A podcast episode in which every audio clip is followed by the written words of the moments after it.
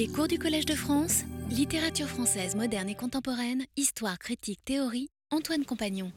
Je crois que je terminais la semaine dernière en disant que euh, ce cours sur la guerre littéraire, c'était en quelque sorte la, suite du cours de l'an dernier sur Proust en 1913, mais c'est aussi en rupture avec ce cours sur Proust en 1913, et c'est cette euh, continuité, cette rupture que je voudrais interroger aujourd'hui. Euh, j'avais commencé l'an dernier en disant que Proust était partie prenante de cette année extraordinaire qu'avait été 1913, et je m'appuyais sur cette hypothèse forte et qui est une idée reçue d'une rupture profonde, déterminante entre 1913 et 1914, d'un changement d'époque. On dit parfois de la véritable fin du XIXe siècle. C'est une notion courante qu'il faut, me semble-t-il, questionner. Cette année 1913 avait été magique par son côté international et moderne, dans tous les arts, dans tous les pays d'Europe. Et euh, l'an dernier, en commençant, je citais justement Alcool d'Apollinaire, la prose du transsibérien de Sandrard, la colline inspirée de Barès, Jean Barrois de Martin Dugard, le grand monde d'Alain Fournier, et du côté de chez Swann de Proust, ou encore euh, L'Ève de Peggy. Or, tous ces écrivains seront profondément, sinon engagés et mobilisés, concernés par euh, la guerre, et il y aura une profonde inflexion de leur œuvre. Hein. Souvenons-nous de ces vers de Peggy dans Ève, dont on, devrait, dont on devait bientôt abuser. Heureux ceux qui sont morts pour la terre charnelle, mais pourvu que ce fût dans une juste guerre. Heureux ceux qui sont morts pour quatre coins de terre, heureux ceux qui sont morts d'une mort solennelle. Ces vers seront très vite euh, parodiés hein, dès 1916 par euh, Barbus dans Le Feu, où euh, au moment où un, des personnages est blessé, l'ambulance n'est pas loin, murmure-t-il, Asvide, que veux-tu? Ah, ceux qui sont morts sont bien heureux, mais des fois seulement, pas toujours, voilà. Euh, ça serait l'exemple d'une rupture. 1913, c'est aussi l'année de Mort à Venise de Thomas Mann. C'est l'année où euh, les Dublinois de James Joyce sont sous presse et paraissent au début de 1914. C'est l'année de l'apogée du futurisme, du passage de Braque et de Picasso à l'abstraction euh, et encore de beaucoup d'autres choses. Or, tous seront euh, mobilisés, engagés, concernés. Apollinaire et Sandrard, tous deux étrangers, euh, s'engagent et tous deux seront euh, grièvement blessés. L'un à la tête et trépané, l'autre au bras droit et amputé. Bien sûr, euh, Peggy et Alain Fournier, très vite, seront tués à l'ennemi. Barès, qui publiait La colline inspirée, écrira quotidiennement euh, un article euh, qui seront parmi euh, les plus importants, une chronique les, plus, les, plus, fameuses de cette guerre de 14. Martin Dugard est mobilisé pendant quatre ans dans les transports et plus tard hein, dans les Thibauts. Les, deux derniers volumes concerneront l'été 14 et puis la fin de la guerre. Et Proust, bien sûr, transformera complètement euh, la recherche du temps perdu. Je le citais déjà euh, la semaine dernière euh, dans Le temps retrouvé pour porter la trace de ces changements. Braque et Picasso seront séparés, Braque mobilisé comme sergent, lieutenant, grièvement blessé, lui aussi trépané, et récemment à l'exposition du Grand Palais, vous avez pu voir euh, la profonde rupture dans l'œuvre de Braque et la séparation avec Picasso qui est ainsi marquée. Et on pourrait citer encore Duchamp, qui lui sera réformé et qui partira à New York pour longtemps. L'apparence, l'idée reçue, qui est donc confortée par ces quelques éléments biographiques, euh, c'est celle d'un mouvement moderne, international, brutalement suspendu en août 1914, euh, après une brillante année moderne et internationale. Un rideau tombe avec la mobilisation et chacun euh, rejoint sa nation. Je ne sais plus si j'ai évoqué pour finir euh, la semaine dernière ce qui me semblait un, symbole intéressant. Il y a quelque temps, quand je lisais ce, beau roman, enfin, c'est pas un roman, pardon, ce récit d'Edmund Deval, qui est traduit en français sous le titre La mémoire retrouvée, qui est donc le récit de la famille Efrussi sur plusieurs générations.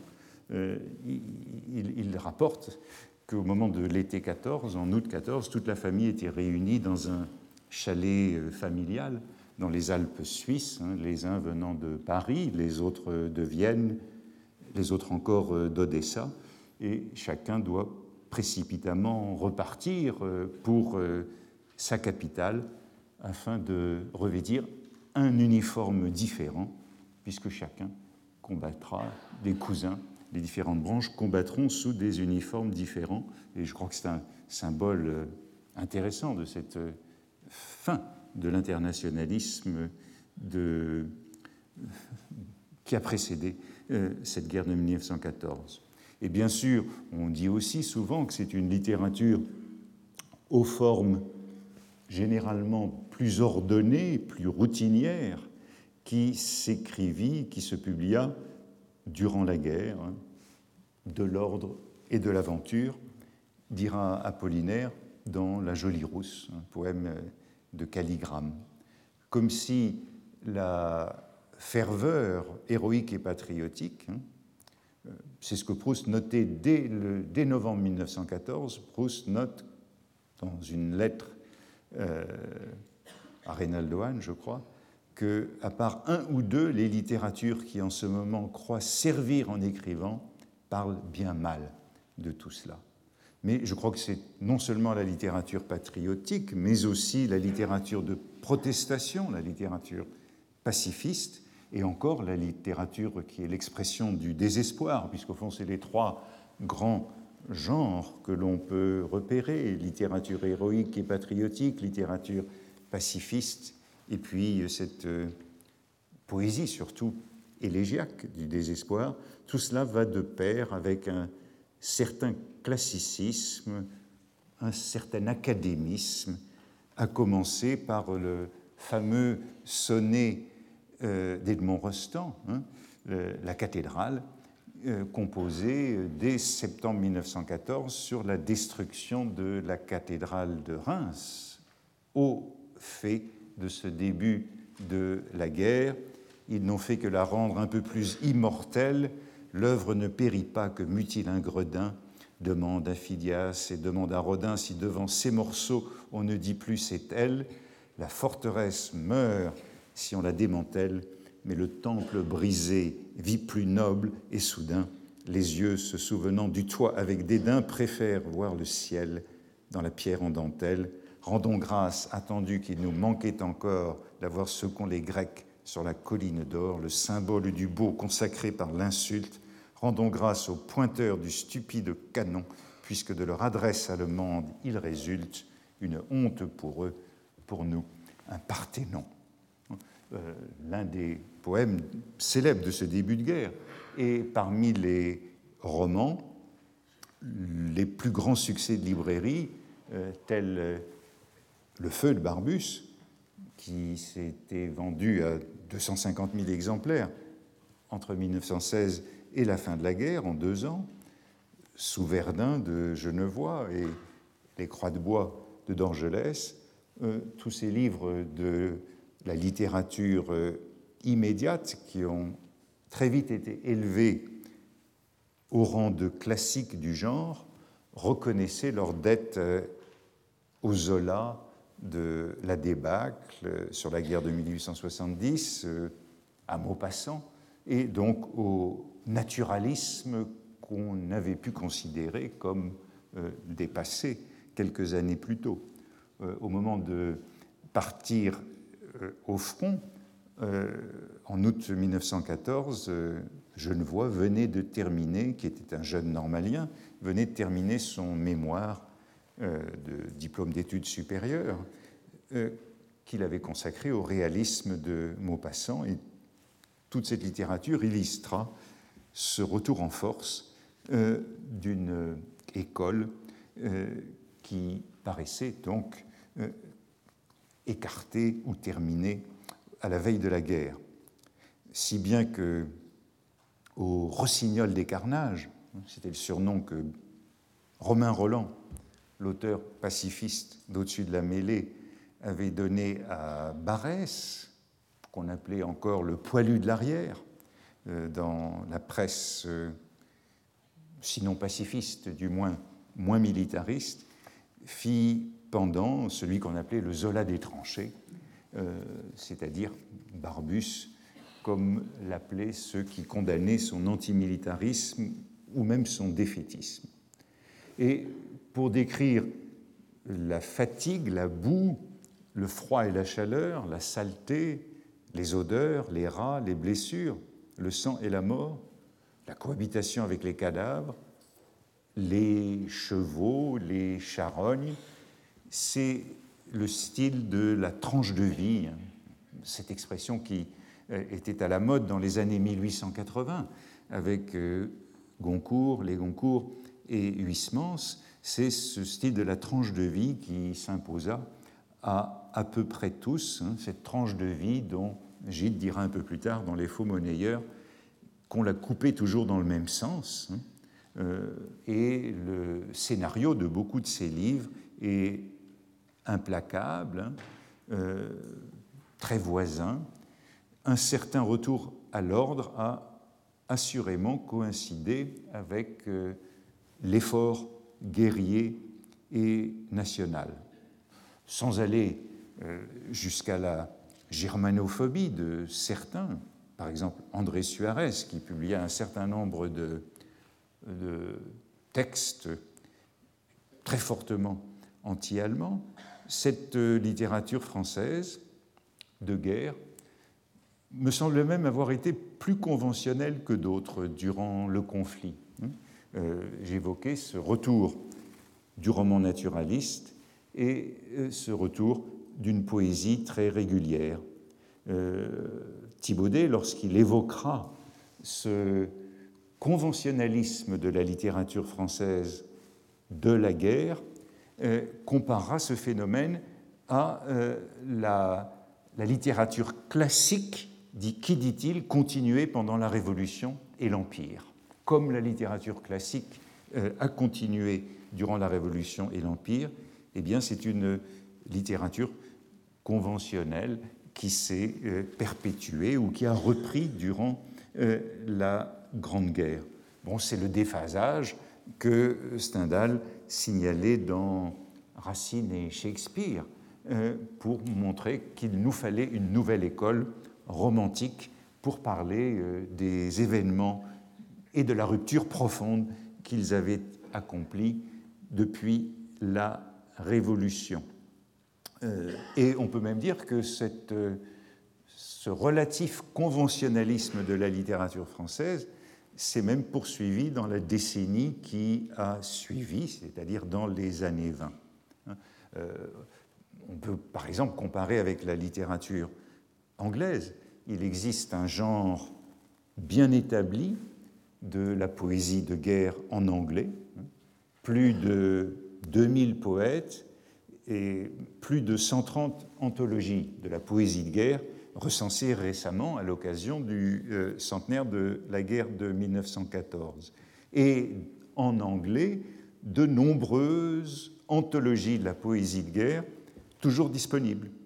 Euh, pour cette année même du centenaire, on a le choix entre la The Penguin Book of First World War Poetry, qui propose un classement thématique, et le volume de Oxford University Press, qui vient d'être publié à l'automne, Poetry of the First World War, qui propose, lui, un classement alphabétique. Et Cambridge University Press publie, eux, un volume d'accompagnement, The Cambridge Companion to the Poetry of the First World War. On peut aussi trouver, pour la poésie anglaise, un magnifique site euh, sur Internet intitulé The First World War Poetry Digital Archive, abrité par l'Université d'Oxford. On ne trouve absolument rien d'équivalent en français, hein, où euh, la poésie de guerre ne s'est pas établie, n'a pas été canonisée, euh, rien de comparable à ces poètes de guerre anglais comme Siegfried Sassoon, Wilfrid Owen, Robert Graves, etc., ou euh, comme euh, euh, Cummings pour les États-Unis, ou encore comme George Trakl, Ungaretti et bien d'autres dans d'autres langues. Ou bien nous les avons à peu près tous oubliés, à l'exception d'Apollinaire et de Sandrard. Et à chaque fois qu'il est question des poètes de guerre français, eh bien, on se réfère à Apollinaire et à Sandrard. Et dans la prolifération des publications qui y accompagnent le centenaire, jusqu'à présent, en tout cas, je n'ai pas vu passer euh, d'anthologie des poètes français de la guerre de 14 qui aille au-delà des plus connus. L'un des plus récités après la guerre, sur le moment, l'un des poèmes, euh, au fond, les plus les plus récités dans les années 20, c'est ce De Profundis de Jean-Marc Bernard, qui était un euh, compagnon de Toulet et un disciple de Maurras. Voilà l'un de ses plus célèbres poèmes. Du plus profond de la tranchée, nous élevons les mains vers vous, Seigneur, ayez pitié de nous et de notre âme desséchée, car plus encore que notre chair, notre âme est lasse et sans courage, sur nous s'est abattu l'orage des eaux, de la flamme et du fer. Vous nous voyez couverts de boue, déchirés, hâves et rendus. Mais nos cœurs les avez-vous vus? Et faut-il, mon Dieu, qu'on l'avoue, nous sommes si privés d'espoir, la paix est toujours si lointaine que parfois nous savons à peine où se trouve notre devoir, etc. Ce sont des vers euh, donc parfaitement classiques que Maurras louait comme le nouveau chénier. Pour Maurras, ce poème était le grand poème de la guerre, tant souhaité. Donc on attend le grand poème comme on attend le grand roman de la guerre. Le grand poème, selon Maurras, est dans ces quatrains simples et nus qui chantent si juste. Il sied d'en être profondément désolé pour les faiseurs de phrases et les faiseurs de tours comme pour les fabricants de poèmes palingénésiques, hugolesques ou lamartiniens, depuis l'échafaud de Thermidor, donc depuis André Chénier, nous n'avons rien eu d'aussi important. Et en face de cette poésie, s'il y a eu une modernité poétique de la Grande Guerre, elle a été très largement oubliée, et j'en citerai là encore un seul exemple, parce qu'il euh, réapparaît périodiquement. C'est l'un de ces haïkai de Georges Sabiron, donc ça c'était Jean-Marc Bernard, voilà Georges Sabiron, euh, ils avaient le même âge, ils avaient une trentaine d'années, ils sont tous les deux morts à la guerre, Jean-Marc Bernard en 1915, Georges Sabiron en 1918, et si Georges Sabiron réapparaît une fois de temps en temps, c'est parce qu'il était un ami de Jean Paulhan et que Jean Paulhan recueillit ces haïkai dans la, dans la NRF en 1920. En voici deux euh, qui sont régulièrement republiés lorsqu'on reparle du haïku français. L'obus en éclat fait jaillir du bouquet d'arbres un cercle d'oiseaux. Trou d'obus où cinq cadavres, unis par les pieds, rayonnent, lugubre étoile de mer. Bien sûr, une étude plus systématique s'imposerait, mais il est assez apparent que ce genre des poèmes de guerre en anglais est un genre en soi, toujours publié et lu aujourd'hui, alors que en France, s'il y a un grand genre, euh, c'est le roman, à part ces quelques exceptions que je citais, un roman qui se présente plutôt comme euh, un document, mémoire, témoignage, peu de narration et d'intrigue, une sorte de roman épisodique. C'est ça la tranche de vie à travers une suite de tableaux. Mais on peut aussi faire remarquer que dans la littérature française, pendant assez longtemps, il n'y a rien d'aussi dérangeant que dans d'autres littératures européennes. Par exemple, rien de tel que Les orages d'acier de Junger, ce récit héroïque, mais rien non plus de tel que À l'Ouest, rien de nouveau de Remarque, publié un peu plus tard. On peut dire aussi rien de comparable au grand roman moderniste de la littérature anglaise sur la guerre de 14-18, Parade's End, la fin de la parade, de Ford Maddox Ford, cette immense tétralogie publiée dans les années 1920, qui n'est pas traduite en français, mais rien non plus de comparable tous les récits de la Lost Generation américaine, puisqu'ils ont tous commencé par des récits de guerre, hein, Dos Passos, Hemingway, Cummings, qui ont tous été euh, en France pendant la guerre, ont commencé par des récits de guerre. Et même Faulkner, qui a raté la guerre, puisqu'il apprenait à piloter en 1918, qui n'avait pas encore rejoint le front, il a quand même prétendu qu'il avait été blessé dans la guerre, et ses premiers récits sont des récits de guerre. Donc toute cette littérature des années 20, anglaise ou américaine, est au fond beaucoup plus moderne pour parler de la première guerre que la littérature française. Pourtant, il faut bien constater que les thèmes, qu'ils soient, comme je disais, patriotiques ou pacifistes, réalistes ou euh, apitoyés, désespérés ou révoltés, frappent par leur euh, similarité, par leur homogénéité, au-delà des frontières, des langues et des cultures. Des deux côtés de la ligne de front, en français, en anglais, en allemand, en russe, en italien, l'expérience de la guerre moderne est la même. Euh, c'est une expérience d'une guerre où l'on est tué bien plus que l'on ne tue, où l'on est tué sans voir l'ennemi par euh, des obus, de la mitraille ou des gaz, et ce sont les mêmes réactions que les combattants livrent par écrit. Si bien qu'il y a une sorte de, de prolongement un petit peu paradoxal de l'internationalisme moderne de l'avant-guerre par la mondialisation de l'expérience de l'horreur. C'est un peu hein, une forme pervertie de cet internationalisme qui fait que l'expérience est la même et les récits se ressemblent. 1913 ne paraîtrait donc peut-être pas aussi remarquable si la guerre n'avait pas provoqué un retour aux traditions académiques et aux formes nationales, mais euh, une autre raison, c'est que le redémarrage de 1918 de cette modernité a été le fait d'une nouvelle génération qui a peu parlé de son expérience de la guerre dans la littérature française avant longtemps, la génération de Dada et du surréalisme. Euh, cette modernité de Breton, Éluard Aragon, qui ont tous euh, connu la guerre, du moins dans ces dernières années, euh, eh elle s'est faite à travers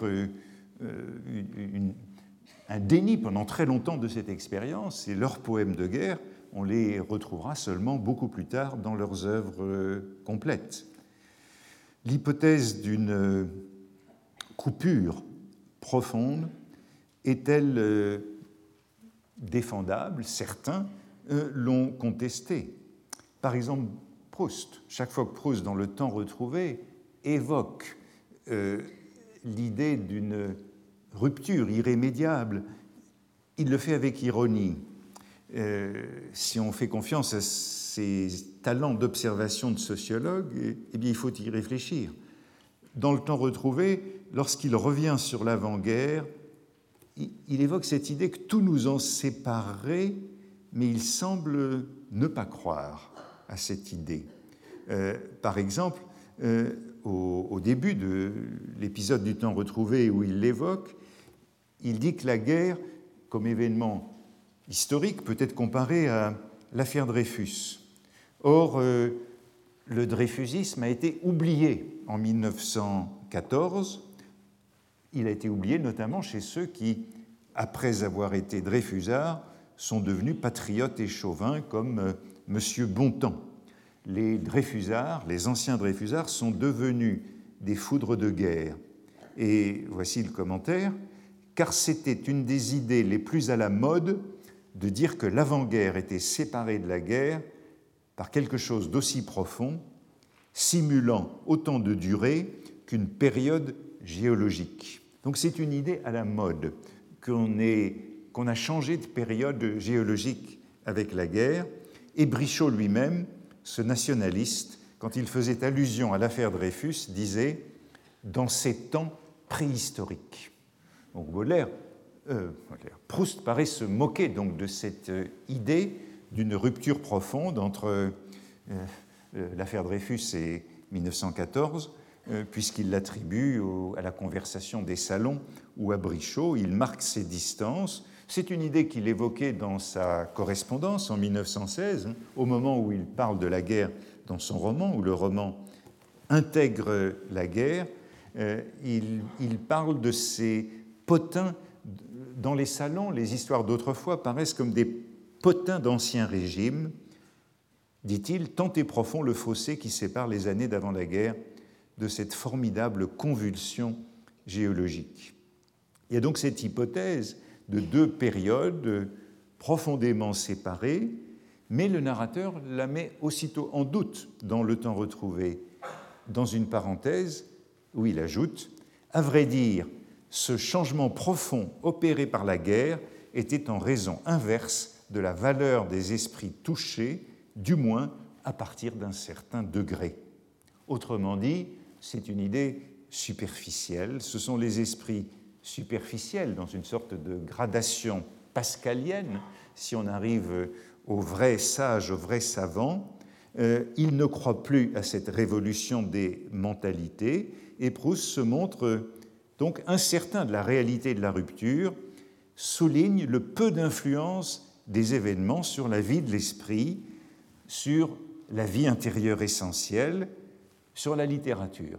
Autrement dit, les événements historiques, que ce soit l'affaire Dreyfus ou la guerre, n'ont pas véritablement d'incidence sur la littérature. On pourrait dire que c'est aussi une manière de sauver la sienne, qui est largement entamée avant cette rupture géologique. Et c'est là que Proust cite, je, je soulignais la semaine dernière combien, d'une certaine façon, l'art poétique proustien devient conscient à travers la guerre, c'est là encore qu'on a une des déclarations les plus célèbres de Proust sur son propre art littéraire, un chant d'oiseau dans le parc de Montboissier ou une brise chargée de l'odeur de Réséda sont évidemment des événements de moindre conséquence que les plus grandes dates de la Révolution et de l'Empire. Ils ont cependant inspiré à Chateaubriand, dans les Mémoires d'outre-tombe, des pages d'une valeur infiniment plus grande.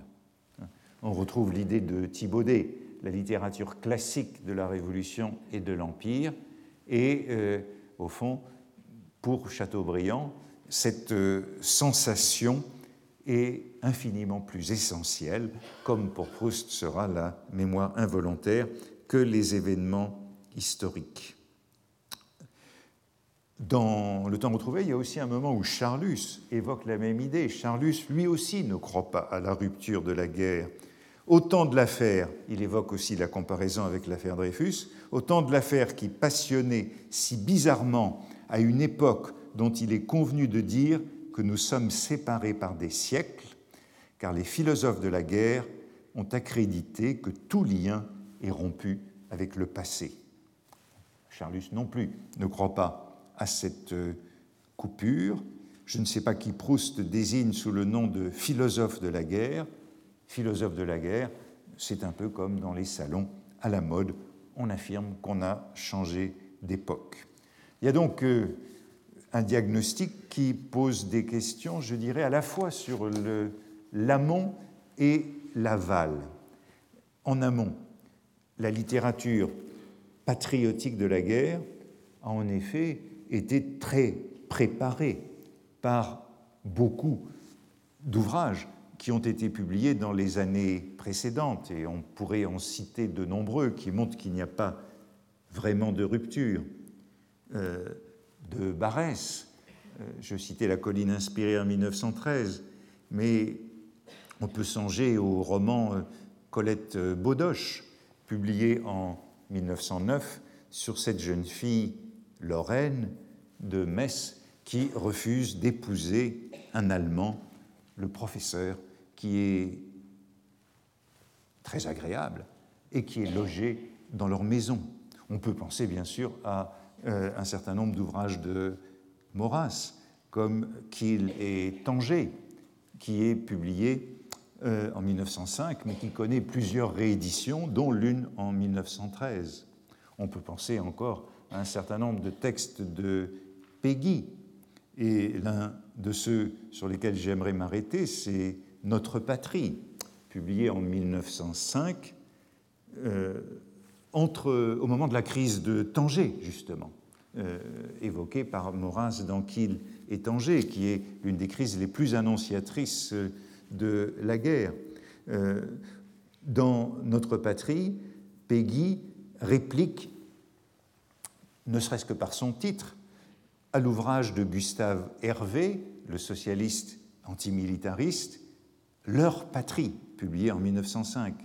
Gustave Hervé, pour qui il ne saurait y avoir d'autre guerre que, disait-il, nous n'admettons qu'une seule guerre, la guerre civile, la guerre sociale, la guerre de classe. Et c'est donc le moment crucial pour Peggy, juste après la séparation de l'Église et de l'État, où euh, il euh, se sépare de ses anciens amis et euh, dénonce cette crise du patriotisme qui fait qu'il y a même des officiers pacifistes et un ministre de la guerre qui n'est pas guerrier. Tout ça est provoqué par la réaction de Peggy à la crise de Tanger qui a entraîné la démission euh, de Delcassé, le ministre des Affaires étrangères de la France, sous la pression allemande. Et Peggy, à ce moment-là, craint une mobilisation allemande. C'est le moment où il euh,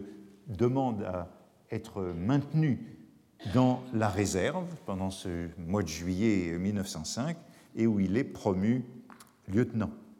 Contre cet antimilitarisme qui fait appel à la grève insurrectionnelle en cas de guerre, hein, c'est la doctrine de Gustave Hervé, en cas de mobilisation, euh, il faut décréter la grève. Hein. Cela dit, en 1914, Gustave Hervé, comme beaucoup, passera du pacifisme et de l'antimilitarisme au patriotisme hein, et n'appellera pas, bien au contraire, à la grève. Contre ce pacifisme euh, démagogue, euh, Peggy se lance dans une longue analyse de la poésie de Victor Hugo pour nous montrer que cette poésie est toujours d'inspiration guerrière, ce qui rejoint les deux thèmes que j'ai évoqués la semaine passée, à la fois l'inspiration euh, de la littérature et euh, la guerre des écrivains.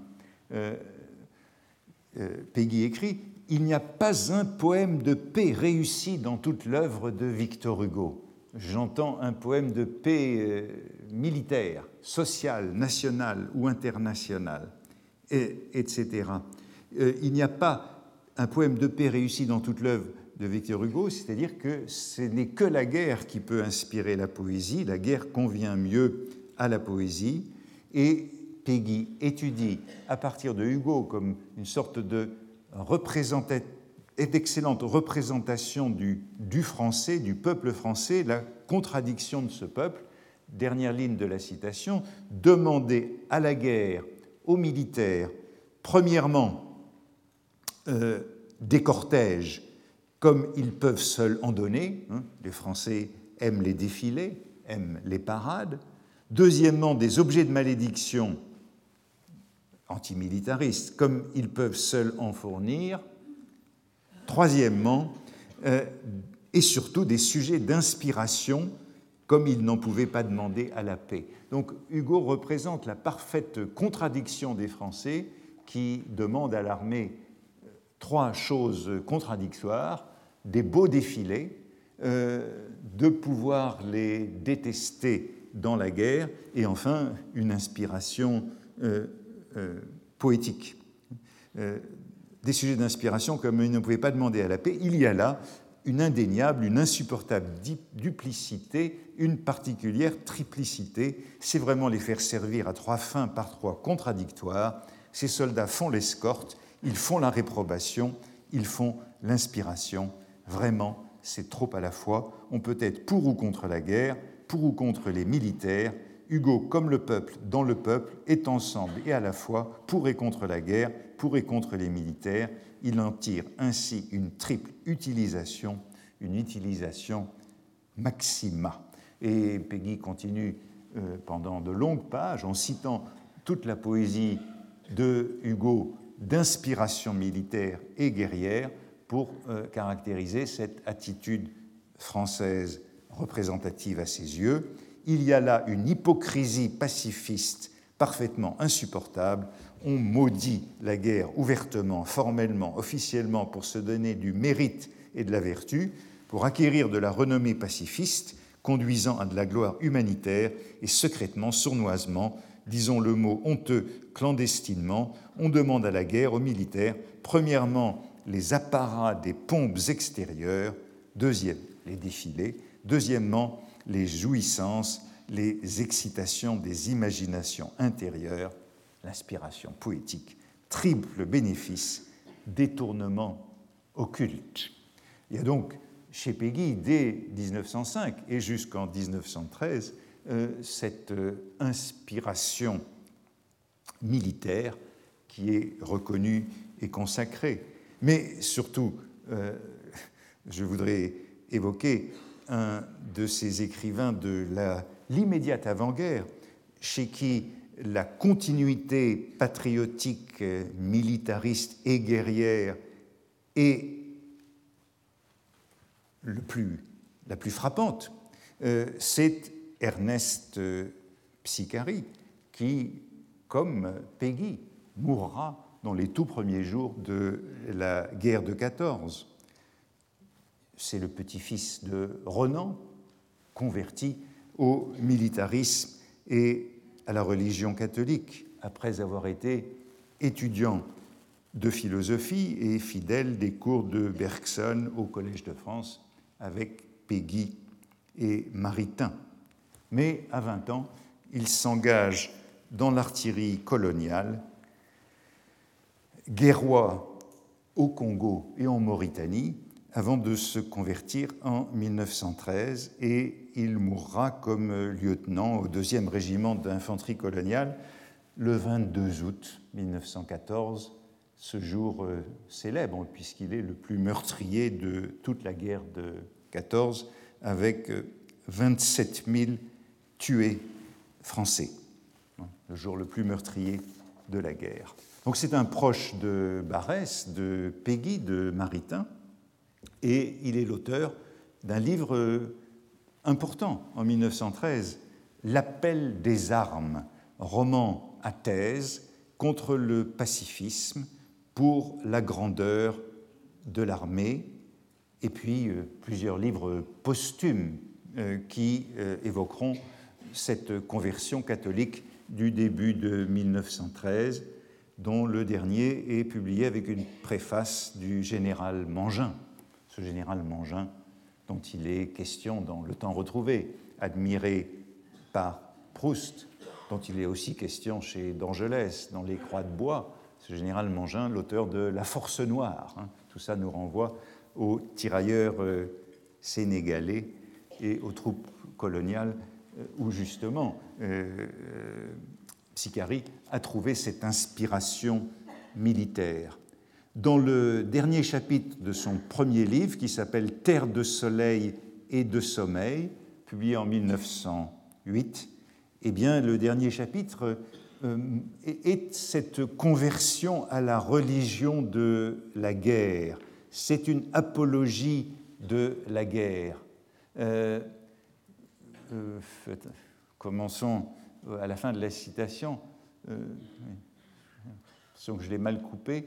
Opinion des peuples saines, disait Pascal, nous reviendrons à l'opinion du peuple qui est la guerre. J'ai du mal couper le petit passage. Nous reviendrons à l'opinion du peuple qui est la guerre. Tout le monde est pascalien en 1913. Hein. Euh, on est bergsonien, on est pascalien, et euh, c'est Pascal qui mène tous ces jeunes gens, y compris le petit-fils de Renan, à la conversion catholique. Donc il y a beaucoup de Pascal dans ces textes. Nous reviendrons à l'opinion du peuple qui est la guerre. Et j'ai l'impression que c'est mal. Ah non. Il vient une heure.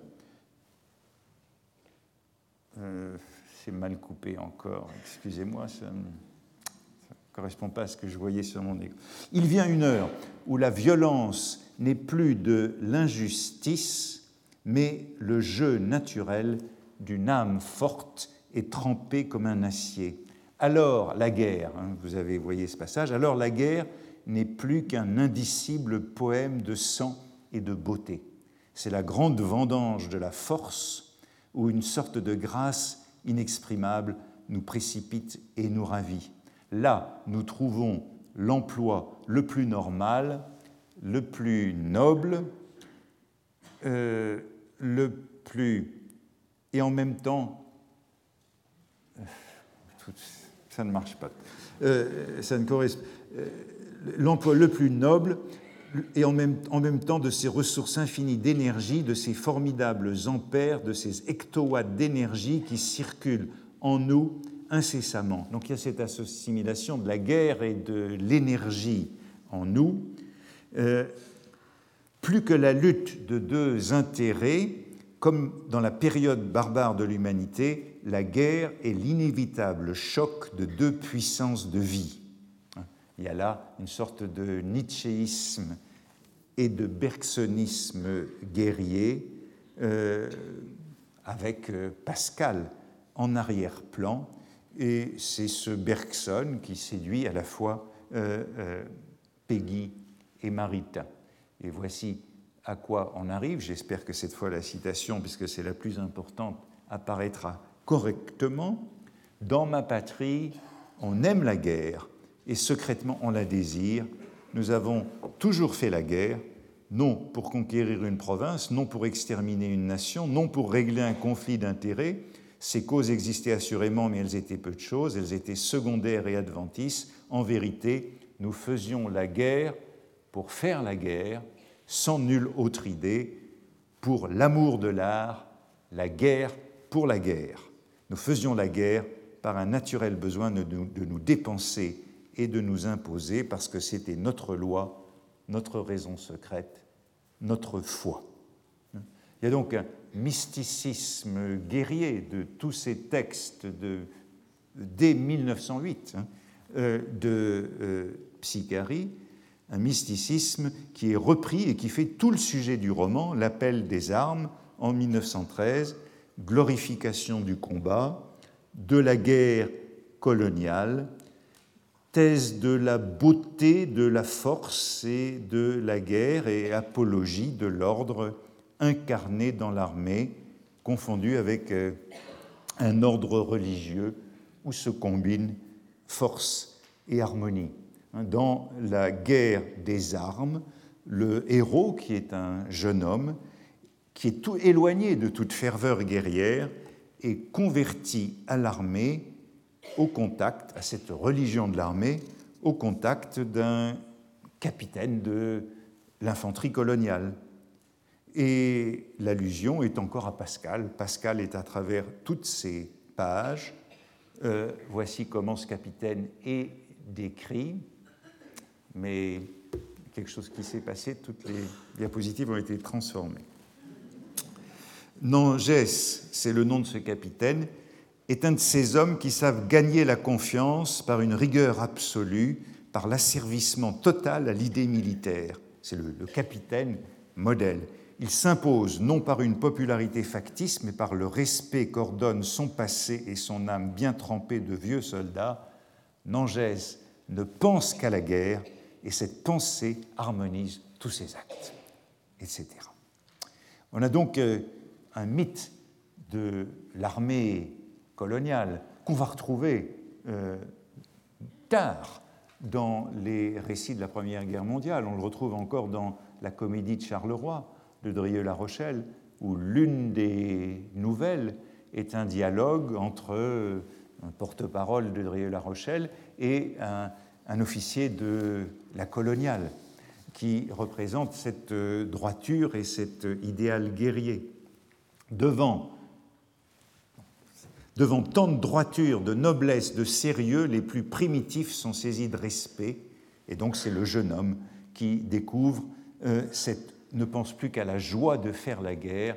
Un clou chasse l'autre. Maurice ne pensait plus qu'à la joie de faire la guerre, ce baptême du feu qu'il attendait avec une impatience enfantine. C'était maintenant sa grande affaire.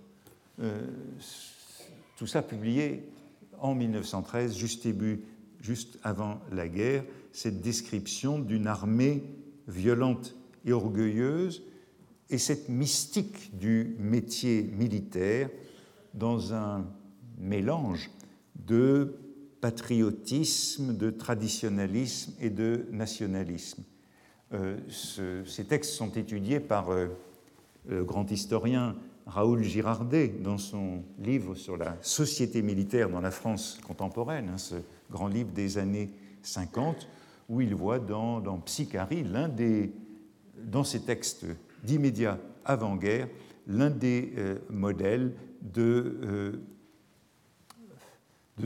d'une sorte de pré-fascisme français qui euh, s'est développé dans l'entre-deux-guerres. Mais c'est un livre qui a eu un grand succès dans l'opinion et qui est accueilli euh, comme un témoignage de ce qu'on pourrait appeler, j'évoquais tout à l'heure euh, Nietzsche, mais une sorte de, de bergsonisme militaire, hein, dans euh, l'éloge de, de l'élan vital dans la guerre. Et voici ce que Bergson, recevant ce livre, euh, L'appel des armes en 1913, écrit à l'auteur Vous obtenez de votre lecteur une simplification de lui-même, un rejet de certaines idées qu'il croyait naturelles et qui lui apparaissent alors comme artificielles, enfin une reprise de contact avec ce qu'il y a en lui de plus sain et de plus viril. Il y a bien sûr une coïncidence impressionnante avec euh, l'esprit de l'offensive des plans militaires de 1913 tels qu'ils ont été développés par euh, le haut commandement français dans les années qui ont précédé euh, la mobilisation. C'est la doctrine de cette offensive à tout prix, développée notamment par des militaires qui reviennent de l'Algérie et du Tonkin et qui partagent la même croyance mystique dans ce qu'ils appellent l'élan, l'élan offensif, l'esprit du combat. Et euh, c'est au fond, chez euh, Psychari, représentatif de cette sorte d'alliance de Bergson et de Maurras. Il y a des Maurassiens bergsoniens, comme lui, euh, qui euh, développent une doctrine de l'effort du dépassement élitiste de soi. On peut être bergsonien, maurassien et barétien en 1913. Et lorsque euh, on verra les textes de Maupassant, euh, euh, de Maupassant, de Monterland on trouvera des éléments de la même inspiration. Certes, donc, Psycharis, je disais, meurt dès les premiers jours de la, guerre, dès le 22 août, victime de cette doctrine de l'offensive à tout prix, hein, de l'élan vital militaire, de même que Peggy euh, un mois plus tard.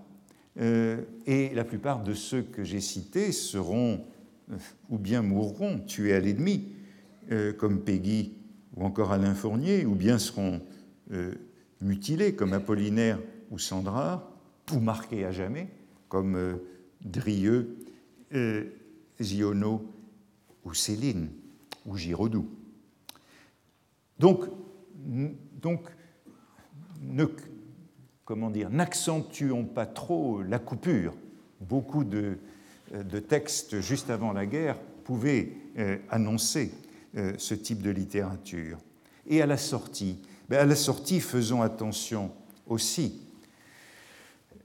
La guerre a-t-elle servi euh, la littérature? C'est la question que Georges Duhamel pose dans une conférence du 13 janvier 1920 intitulée Guerre et littérature. C'est une conférence qui a lieu à la Maison des Amis du Livre, lieu célèbre d'Adrienne Monnier, rue de l'Odéon. Georges Duhamel est bien sûr l'un des grands témoins de cette guerre. Et il rapporte un mot de Paul Léoto, Paul Léoto, comme toujours cynique, qu'il adresse durant la guerre à un écrivain de passage par Paris avant de rejoindre le front. Et il lui dit, au bout du compte, la guerre est pour vous tout profit. Vous connaissez maintenant des choses que vous n'auriez pas connues sans cela. C'est donc la thèse très courante qui voudrait que la guerre permette de faire de la belle littérature, soit de la matière à littérature. Et d'une certaine façon, euh, c'est une thèse, euh, c'est un lieu commun, c'est un lieu commun contre lequel euh, Duhamel a à se battre. La guerre changera la littérature, et c'est tout le début de la conférence de Duhamel porte sur ce thème. Ben, ça ne marche toujours pas. Euh, les citations sont, perdent leur volume, mais voici ce qu'il écrit, c'est le début de son texte. La guerre va renouveler notre littérature. C'est le poncif de conversation dans les cafés parisiens. J'ai rencontré, dit-il, je rencontre encore chaque jour une foule de personnes honorables que de pertinentes raisons ont écartées du combat et qui se consolent de la détresse universelle en assurant que le sacrifice va régénérer la race et que, ce sont leurs propres termes, une bonne saignée ne peut être que profitable à la pensée française. Euh, euh, bien sûr, euh, Duhamel l'attribue donc à ceux qui sont restés à l'arrière.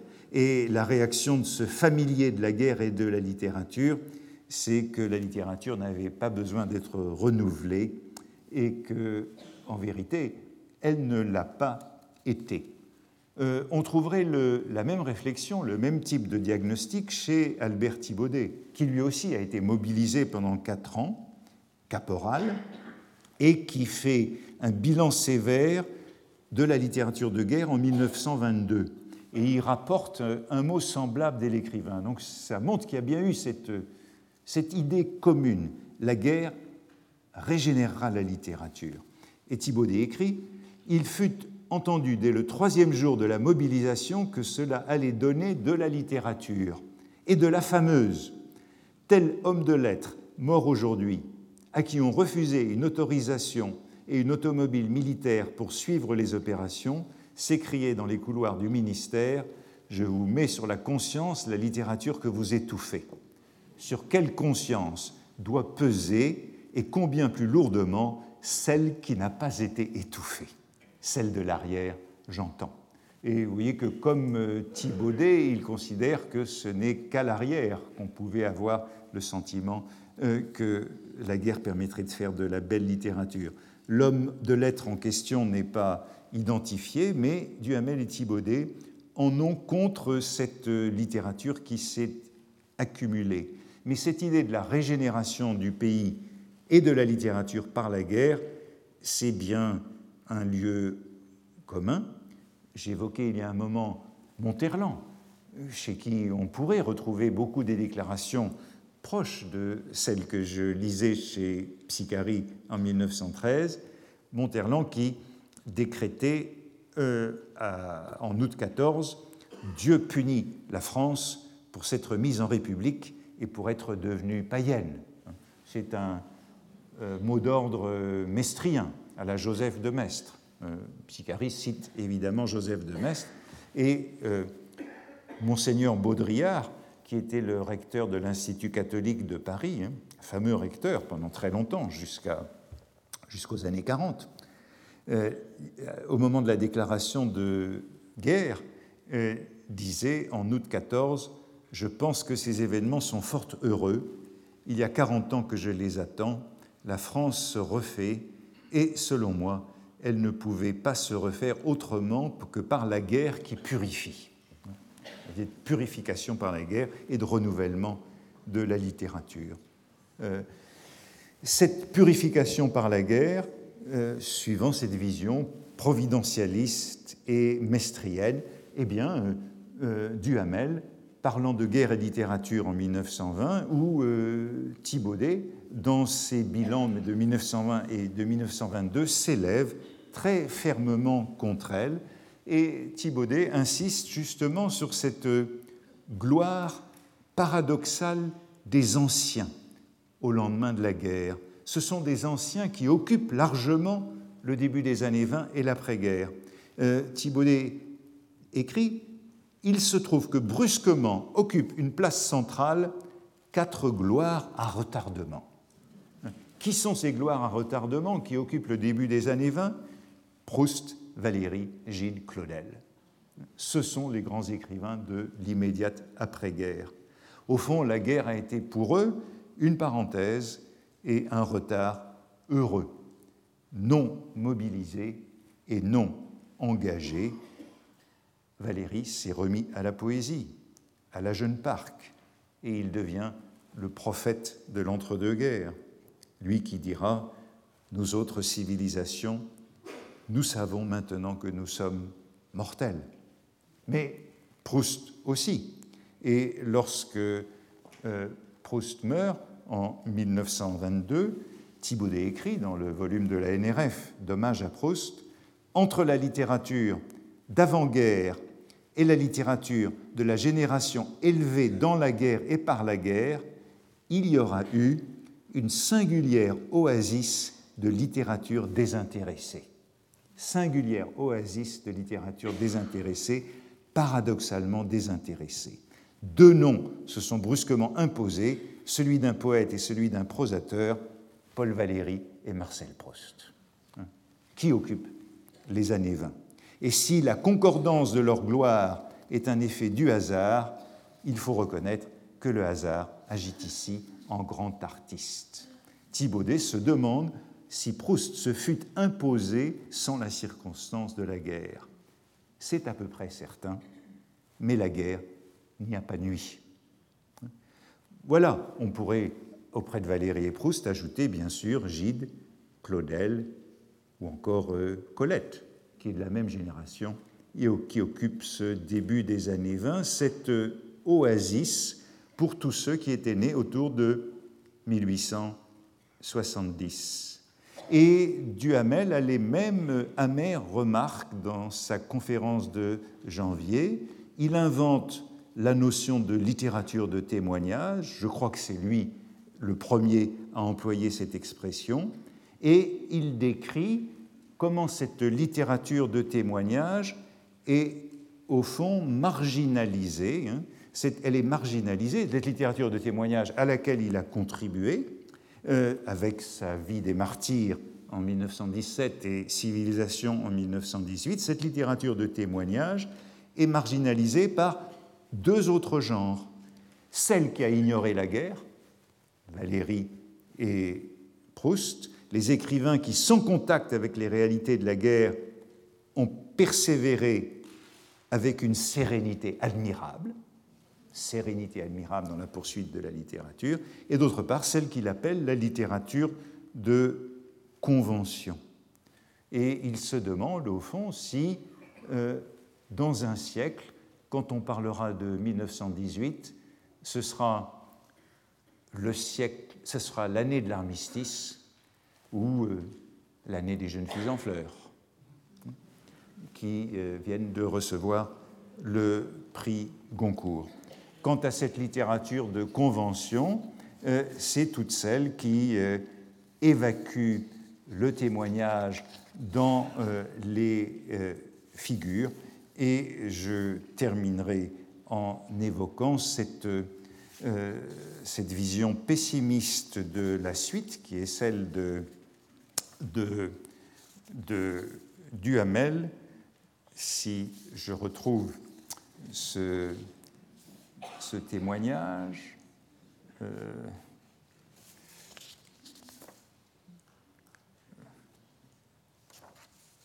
euh, voilà ce qu'il nous dit de cette littérature de témoignage. Hein. Euh, l'ère des témoignages me semble close, 1920. Ne vous, témoigne, récriez pas, je veux dire qu'il deviendra de plus en plus difficile de témoigner avec précision et fraîcheur, et à ses yeux, les vrais témoins ne sont plus, ils sont morts. Les vérités de la guerre sommeillent sous les champs de bataille, les morts seuls savent encore quelque chose, si bien que, ajoute-t-il, dans vingt ans, ceux qui ont fait la guerre apprendront comment ils l'ont faite dans les ouvrages de ceux qui n'y sont jamais allés. Euh, c'est une idée qu'on trouverait à peu près la même chez Genevois et chez beaucoup d'autres. C'est tous ces témoins qui se trouvent en quelque sorte balayés par ce qu'ils appellent la littérature de convention. Si bien que, voyez-vous, mais je termine sur cette idée, aussi bien à l'amont de la guerre en 1914 qu'en 1918, euh, avec ces témoignages de Thibaudet ou de Duhamel qui ont fait, eux, toute la guerre euh, pendant quatre ans, n'accentuons pas trop ce changement euh, géologique dont Proust lui-même avait l'air de douter dans le temps retrouvé.